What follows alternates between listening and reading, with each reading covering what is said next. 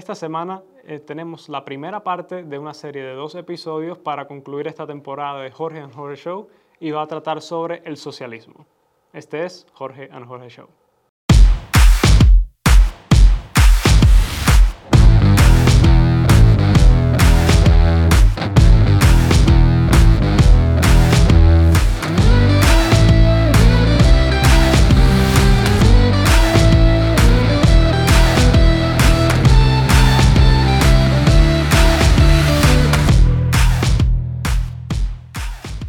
Bienvenidos a otro nuevo episodio de Jorge Jorge Show.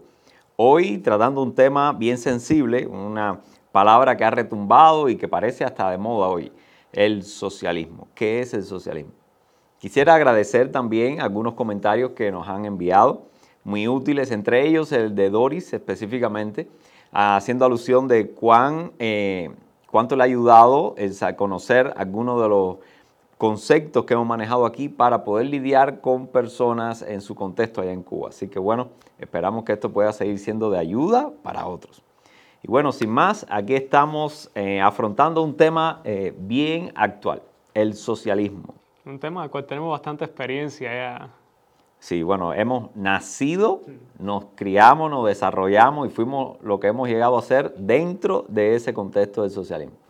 Y bueno, el socialismo eh, de primera intención parece una palabra muy, muy asequible. O sea, personas se sienten muy amigables, muy afiliados. Mucho de manera, espíritu de camaradería. Sí, espontánea. La misma, la misma palabra socialismo, sociabilización, sociedad o sea, son palabras que parecen muy inofensivas y muy naturales. Siempre se ve contrapuesto con el capitalismo y eso suena muy, muy brusco, muy, muy materialista. Muy, muy frío. Muy frío, muy calculador por el capital como tal. Entonces ya la palabra en sí tiene diferentes presentaciones y generan eh, una predisposición de, de las personas solo a ella. Pero bueno, vamos a tratando de despejar un poco de paja de, todo este asunto e ir al meollo, a lo que importa, la realidad. El socialismo. Bueno, ¿cómo definirías el socialismo? Bueno, el, socialismo es eh, una ideología política que existe precisamente por la razón por la que estás hablando, porque, porque eh, bueno, la sobresimplificación es que suena bien pero la realidad por la que existe, por la cual existe en contrapropuesta al capitalismo, se, tiene que llevar bien atrás a finales de los 1800, concretamente a Friedrich Nietzsche. Ahora, Friedrich Nietzsche no era un socialista, pero él y Dostoyevsky fueron las primeras personas que, eh, que previeron las ideologías políticas, que es el socialismo y el fascismo, que se desarrollaron en el siglo XX. Exacto. Bueno, eh, vamos primero a, quitarle un poco de adorno a la palabra. Es verdad que suena muy cómodo, pero hay que afrontarlo como lo que es. Es una ideología. Y ya cuando uno le pone esa palabra al lado del socialismo, ya un poco que la, uno la siente deshumanizada y la pone casi que en el mismo, en el mismo nivel del resto de las ideologías. Ahora, ¿qué caracteriza a la ideología del socialismo? El socialismo al igual que el fascismo, son ideologías políticas que nacen de la necesidad de, crear lo que se dice un marco moral. ¿Por qué? Y ahí es donde entra Nietzsche. Nietzsche fue la persona que se declara como que declaró la muerte de Dios. Muchas personas piensan que fue una declaración eh, de su ateísmo, que él era un ateo, pero no era una declaración, era una observación, porque al final de lo que se llama la iluminación del siglo, del famoso siglo de las luces, que el, pensamiento científico, lógico eh, y concreto eh, da lugar a las dudas sobre los preceptos religiosos que, mantuvieron la civilización occidental por cientos de años, miles de años, un par de miles de años. Entonces, eh, lo que sucede es que lo único que quedó fue el materialismo, pero Nietzsche fue el primero que observó que, que el materialismo puro, el capitalismo puro, eh, carece de morales, obviamente, porque simplemente se trata de el intercambio de, valores, pero de valores materiales. ¿Qué pasa con los valores humanos? Desaparecen cuando quitas el marco religioso, quitas la, cosmovisión del cristianismo, en el caso de, Europa, que fue, donde esto sucedió. Y entonces, eh, Nietzsche desarrolla su propia teoría que sobre qué es lo que motiva al ser humano. Que en la teoría de Nietzsche es la voluntad del poder, es, simplemente existes para ser lo más fuerte, lo más poderoso posible e imponer tu voluntad. Pero eso obviamente no le gusta a la gente con pensamiento moral. Y entonces aparece Carlos Marx. Carlos Marx es esta persona extremadamente inteligente, un estudiante de economía, que, que decidió aplicar teorías de economía a la historia eh, y quiso desarrollar la historia como una ciencia y, descubrí, y, y, nombró ciertos patrones de, de, comportamiento y, lo, y, le atribuyó el mismo valor de la ideología, como, puede ser el feudalismo.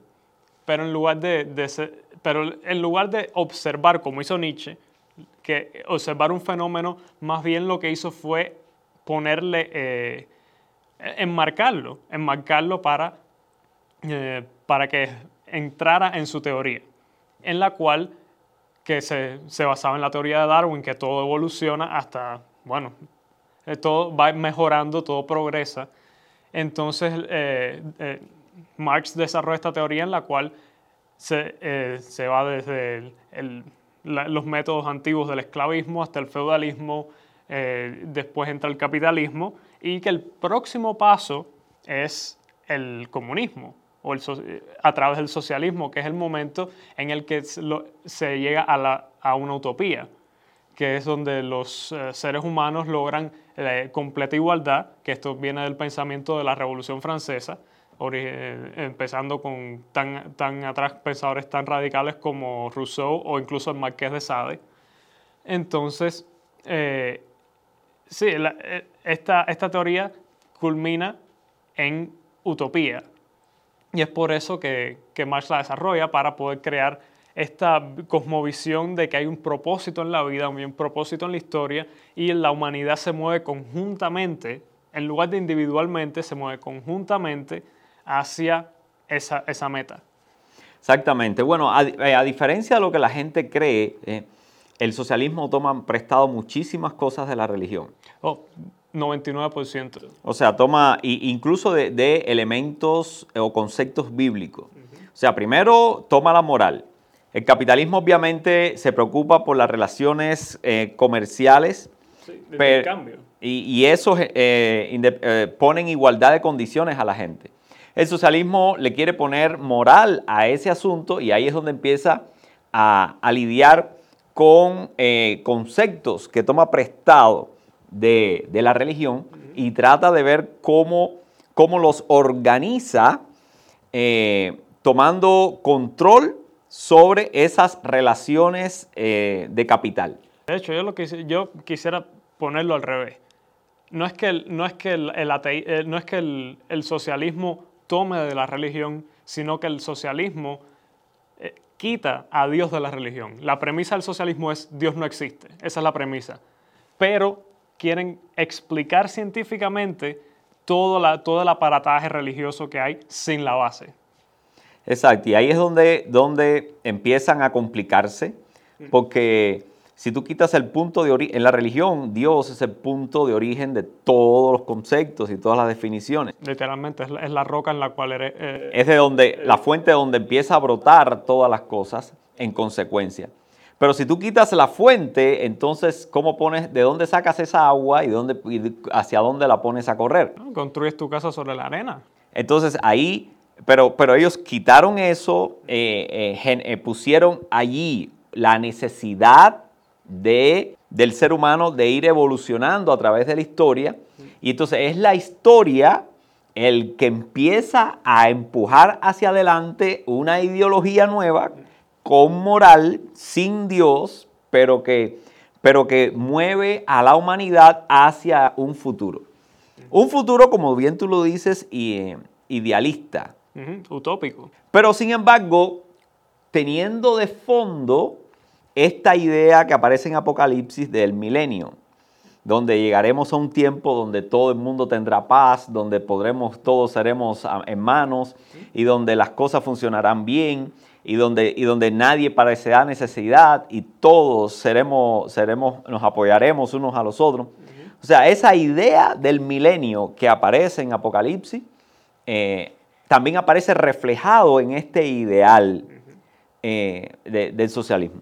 Pero con, pero con la base de, la torre de Babel en lugar de la del cristianismo. Sí, claro, poniendo la responsabilidad de construir eso, en primer lugar, sobre los hombros del, hombre, que justamente es lo que trata de prevenir durante, a través de toda la historia bíblica, eh, eh, Dios. O sea, no confíes en tu propio camino, no confíes en tu propia prudencia. Bueno, aquí sí podemos, sí podemos, empoderados, ¿por qué? Por, la, por eh, el iluminismo, pues entonces el hombre ocupa un, el lugar de Dios y camina adelante. Por eso, el, primer, el primer punto definitorio del, socialismo es el orgullo humano. Es la, es la capacidad de pensar de que, de que, la humanidad tiene la capacidad de, de lograr perfección de conducir su propio destino al mejor destino posible. Que lo único que necesita es unificar su fuerza y centralizar su energía hacia esa meta.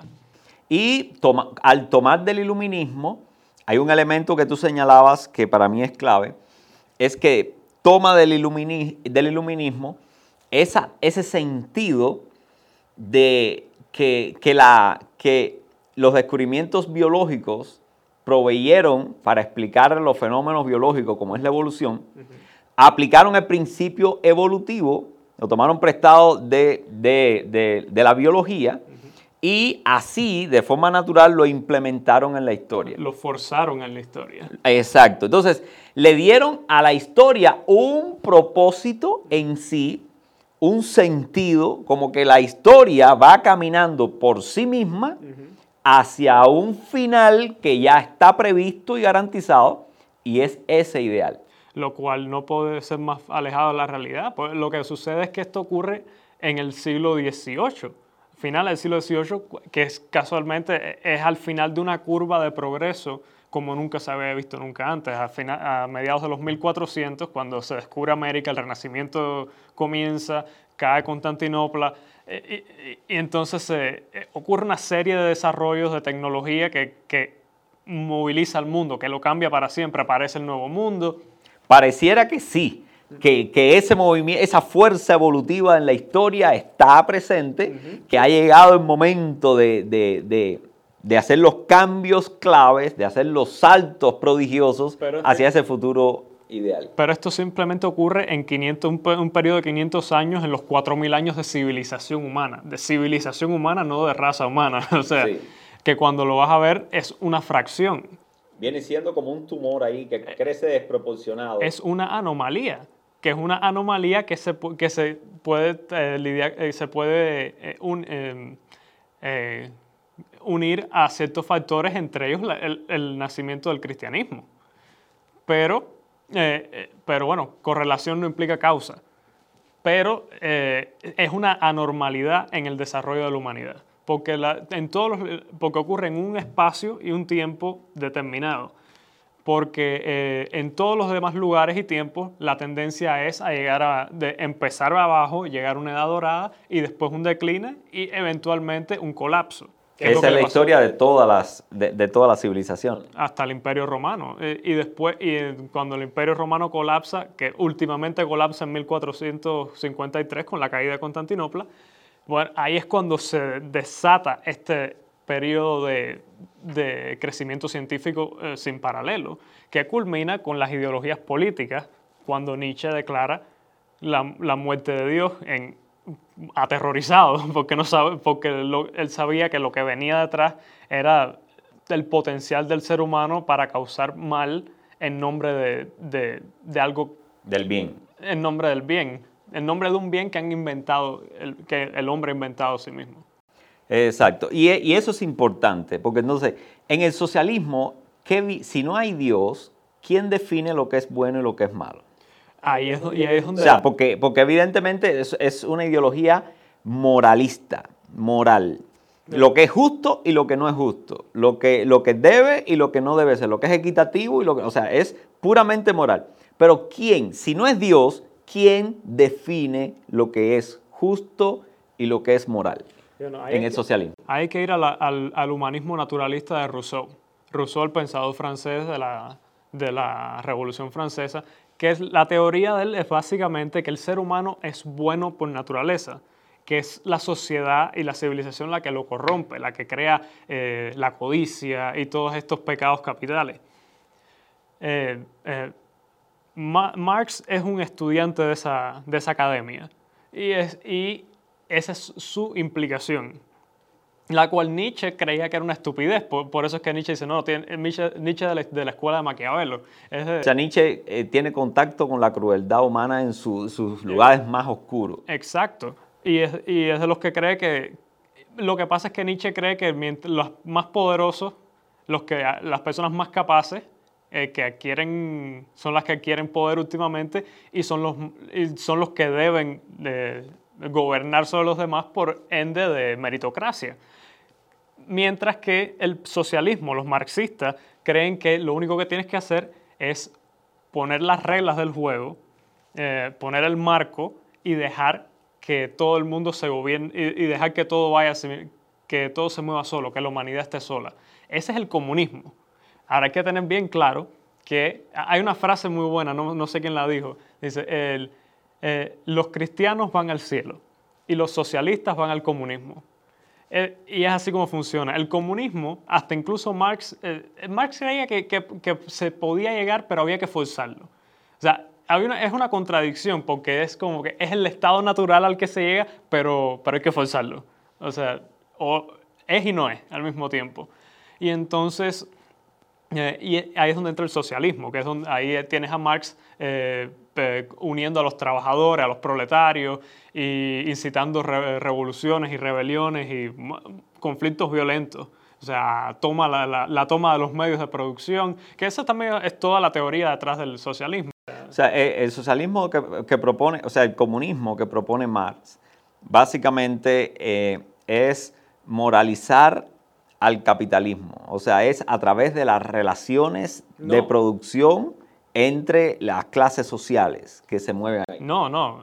Pero no plantea una sociedad eh, como, como la que podemos ver que está tratando de plantear ahora el siglo XXI. No, no, no, no. no. Marx eh, considera, que recuerda a Rousseau, Marx cree que el capitalismo es corrompe al ser humano y hay que eliminarlo. La propiedad privada, todo lo que implica esa, e, esa libre... Eh, esa libre empresa hay que eliminarlo porque lo que genera porque eso corrompe al ser humano. Eh, eh, es, es la fuente del pecado original. Y, eso, y vamos a llegar al socialismo del siglo XXI con esta misma teoría porque esto es lo que cambia. Eh, o sea, a eso es lo que me refiero. El, Marx ve a las clases sociales como el fruto de, del capitalismo y el capitalismo es el, es el pecado original. Ahora, cuando pasamos al siglo XXI, después del experimento americano, porque hay, mucha gente que dice que si Marx viviese en estos tiempos, fuera un, fuera un, bueno, fuera un fascista en parte porque era muy antisemita, pero, pero, fuera, pero él fuera muy de derecha, irónicamente, porque Estados Unidos es lo más cerca que, que ha habido al sueño marxista. La idea de que tú, y al mismo tiempo el sueño de Nietzsche, la, historia, la idea de que tú por tus propios medios eh, nada te detiene a lograr lo que tú quieras otro que tú mismo. Y bueno, un nivel de suerte, fortuna, o sea, eh, la vida. Pero eh, ese experimento americano no había llegado a, a, ese punto en la era de Marx todavía. Era un experimento. O sea, Marx todavía estaba muy apegado al materialismo que proponía el capitalismo. Lo que estaba proponiendo era un ideal de vida eh, material en el ser humano ¿me entiendes? Que generara igualdad, comodidad y proyección de vida. Exacto. Eh, al final era, era, una cuestión moral. Eh, y ese es el problema con el socialismo, que nadie lo puede explicar real, eh, empíricamente.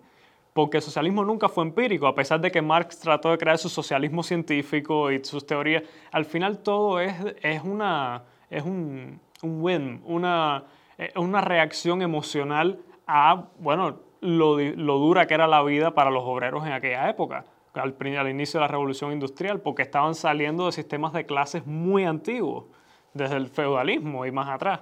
Entonces, el experimento americano cambia este sistema y, y prueba que el capitalismo con una fundación moral, porque ahí es donde los americanos fueron innovadores. Eh, adoptaron el capitalismo como el modo materialista de subsistencia. Tal y como lo había provisto y como había nacido en Europa, especialmente en Inglaterra. Ajá, exactamente. Y, Pero en vez de, crear una ideología eh, moralista que, que tratara de pelear y de generar contradicción dentro de ese mundo material, pues le da espacio a, la religión. Y no solo espacio, la, eleva, la, pone en, un lugar de... Le dice que la moral la proporcione Dios, que Dios nos ayude a entender toda la proyección moral. Y el trabajo lo hacemos nosotros. Y la conexión, y que esa moralidad que venga de Dios, pues conecte, encuentre sus puntos de interacción adecuado con ese mundo material. Entonces se genera un dualismo ahí social donde hay una moral que no es proporcionada por el ser humano y además hay una, una fuentes de interrelación material eh, y comercial entre, las, entre los humanos sin restricción. Es una libertad para que el potencial humano eh, florezca a través de la libertad, pero con el marco moral voluntario que uno toma cuando uno acepta una, el marco moral de la religión. Eh, me gusta poner este ejemplo. Eh, o sea, confiar en que vamos a poder tener agua para tomar a partir del proceso natural de la lluvia, de los, ¿cómo se llama? los ríos que se van formando a partir de las fuentes y manantiales, del drenaje de esa lluvia. O sea, confiar en el sistema y tratar de entender el sistema y tratar de garantizar tener agua, pero usando el sistema. Eh, eso, eh, básicamente aquí el agua es esa libertad que permite, que sabe dónde correr, que sabe a dónde llegar, que sabe de dónde brotar y, generar todo el proceso. Y así, esa libertad permite una economía libre, pero eso, el comunismo no pone confianza en otra cosa que no sea en el ser humano. Pero una y otra vez, y ahí es donde choca, es donde el socialismo existe, porque el socialismo es la parte real que tiene que chocar con el hecho de que el ser humano es naturalmente eh, o sea, imperfecto. Y es donde el, socialismo tiene que forzar al estilo de Nietzsche, tiene que, que, que, poner eh, fuerza para obligar a las personas a seguir cierto número de reglas. Y entonces ahí entramos a otro problema que existe en el socialismo, que es la hipercentralización. O sea, ya, ya salimos del socialismo europeo eh, inicial, de, las bases, el fundamento, el origen del socialismo como ideología pura y dura. Llámale el, socialismo alemán. Exacto. Bueno, de hecho, antes de, antes de ver cómo evolucionó, cómo, cómo se frustró esa, ese, ese ideal y cómo tuvo que mutar por el camino a lo que, a lo que se está formando, lo estamos viendo hoy, eh, vayamos al asunto. No, pocos países intentaron aplicar esos modelos. No, no. Eh, es lo que sucede. En el siglo XX la grandísima mayoría de los países eh, se quisieron separar de los sistemas eh, premodernos, de, los sistemas con bases religiosas. Entonces, probablemente la grandísima mayoría. La, la, gran excepción es Estados Unidos. Estados Unidos fue el único país que se creó con esta base dualista pero todos los demás países intentaron de una forma u otra arrancar esa... esa... O sea, Israel mismo trató de formar un socialismo, eh, o sea, eh, Europa, casi todos los países tuvieron eh, grandes adeptos que pujaron. En algunos países se consolidó un proceso temporal, en otros no, pero todo, todos trataron de, experimentar con esta, con esta ideología. Pero el gran debacle final, y que fue grande y que evidenció la frustración completa esa, fue la caída del muro de Berlín. E, ese, ese fue el gran final del socialismo clásico. Exacto. Pero hay una cosa que es muy importante mencionar, es que el socialismo engendró el fascismo. Eh, Mussolini creó el fascismo, pero el fascismo, pero Mussolini era parte del Partido Socialista Italiano. Y a él lo expulsaron porque él quería cambiar una, el estilo del, en el cual el socialismo se proyecta. El socialismo y el comunismo se proyectan globalmente, internacionalmente. Eh, eh, uno de los grandes eh, eh, deseos de la utopía marxista es eh, un mundo sin fronteras, porque todo el mundo es, es igual, todo o sea, no, no, existen los países. Mussolini cambió eso y se aprovechó para un foco nacionalista, que es por eso que se, se impregna de racismo y de todas estas cosas que, que pueden nacer de, de, un exceso de orgullo en tu localidad. Entonces, eh, de ahí del fascismo sale el nazismo. Y todo pero son, eh, la razón por la que se odiaron tanto es porque eran rivales directos. Es como, eh, es como cuando tú estás en, en, ligas de deporte, no hay dos equipos que se odien más que dos equipos que, que estén en la misma ciudad. O sea, ese es el caso del socialismo y del fascismo son ideologías muy similares con dos o tres puntos de separación, vaya, que son claves, pero, la, pero son la misma base. O sea, me gustaría explicar aquí, porque a la gente le cuesta trabajo unir esas dos frases, esas, esas dos palabras. Socialismo, que parece tan, tan, tan benévola, y fascismo, que la gente obviamente tiene una repulsión directa hacia eso. Sí, porque los fascistas declararon guerra al mundo. Los, comunistas y los socialistas simplemente declararon una guerra fría. O sea, no, llegaron las atrocidades que cometieron los socialistas, se, quedaron detrás del telón de acero. Y, antes de llegar ahí, porque la gente, el problema que tienen las personas es que no puede ver la relación entre el socialismo y el fascismo, y entonces, pero sí creen verlo entre el fascismo y el capitalismo. Mm. Y yo me gustaría, me gustaría decir por qué no pueden ser conectados. No pueden. Porque el capitalismo no es una ideología. No tiene un sistema moral. No tiene un sistema moral. Es, o sea, es sencillamente cuestiones prácticas de eh, manejo material que es por eso que, que, surgen estas ideologías, porque el capitalismo simplemente no tiene moralidad. O sea, el, socialismo deja el espacio a, a, las ideologías, porque él no es una ideología. El capitalismo. El capitalismo.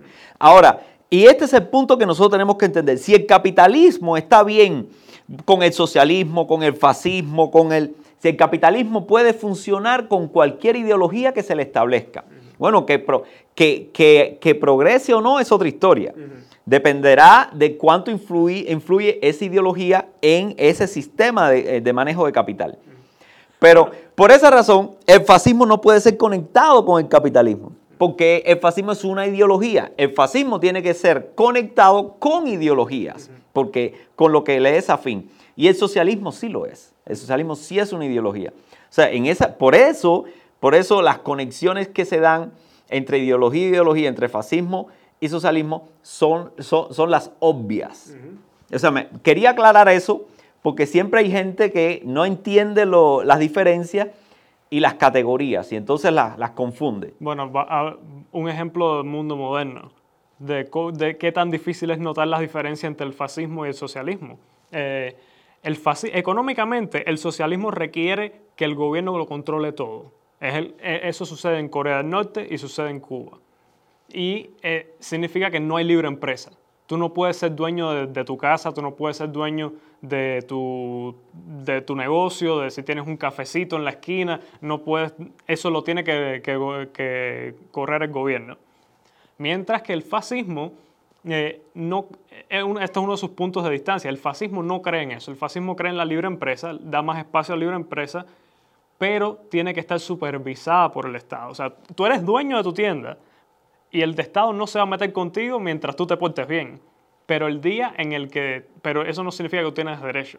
El día en el que el Estado diga, no me conviene que tu tienda esté o es mejor para el Estado que tu tienda no esté, te la van a quitar. Es, lo que pasa con, la, con China. Es el caso de China. O sea, la China que es comunista y tiene planteado y tiene un planteamiento eh, capitalista como base de producción. Que eso es fascismo. Eso, eso no es otra cosa que fascismo. Y está, y está el fascismo, está el nazismo, que son elementos, eh, eh, ¿cómo se llama? De mucha, bueno, mucha mucho menos modernos de adaptación de, de, la ideología de control de los medios de producción. Bueno, siempre es bueno ir a los nombres, porque nazi, por ejemplo, es una, una una ideología. No, eh, un acrónimo. Ah, ok. Un acrónimo. Se, me fue la palabra. Eh, nazi es un acrónimo de nacional socialista. Que ahí está. Es socialismo nacionalista. socialismo en vez de una base global, como es la teoría original de Marx, eh, pero está fundamentalizado en el nacionalismo. Y de ahí es que nacen las tendencias racistas. No, no, eso no es el punto de partida. El punto de partida es somos especiales por ser esta nación y de ahí tienes que buscar justificaciones. ¿En qué sentido eres superior o mejor convencer a tu gente de esas realidades y que las personas adopten esa identidad y sientan e, evidentemente que son superiores? Y el fascismo es desde una palabra en latín que se derivaba de la, era la, fusta que usaban los centuriones romanos. Pero el fascismo básicamente significa un bulto de, palitos eh, unidos juntos. Que de nuevo es, es una alusión a, la unidad nacional. Sí, es como la, como la fascia, que básicamente es la agrupación de, eh, células eh, musculares. La fascia muscular. Y entonces es lo que vemos en día de hoy en, en, China. China tiene un gobierno centralizado que te deja tener tus propios negocios y, hacer, y participar en un mercado relativamente libre, pero no puedes llevarle la contraria. Es como la, NBA no se atreve a, dejar que nadie que trabaje para ellos tuitee a favor de Hong Kong o de, o de Taipei, o, bueno, o de Taiwán. ¿Por qué? Porque lo, dicen los, comisarios, los, miembros del Partido Comunista de China, que no tienen parte de las compañías, pero tienen que estar ahí y, y son los que tienen la última palabra al final. Y, eso, y, así es como funciona el fascismo. Es por eso que las economías fascistas en la Segunda Guerra Mundial estaban en mucho mejor, tenían más fuerza que las economías comunistas.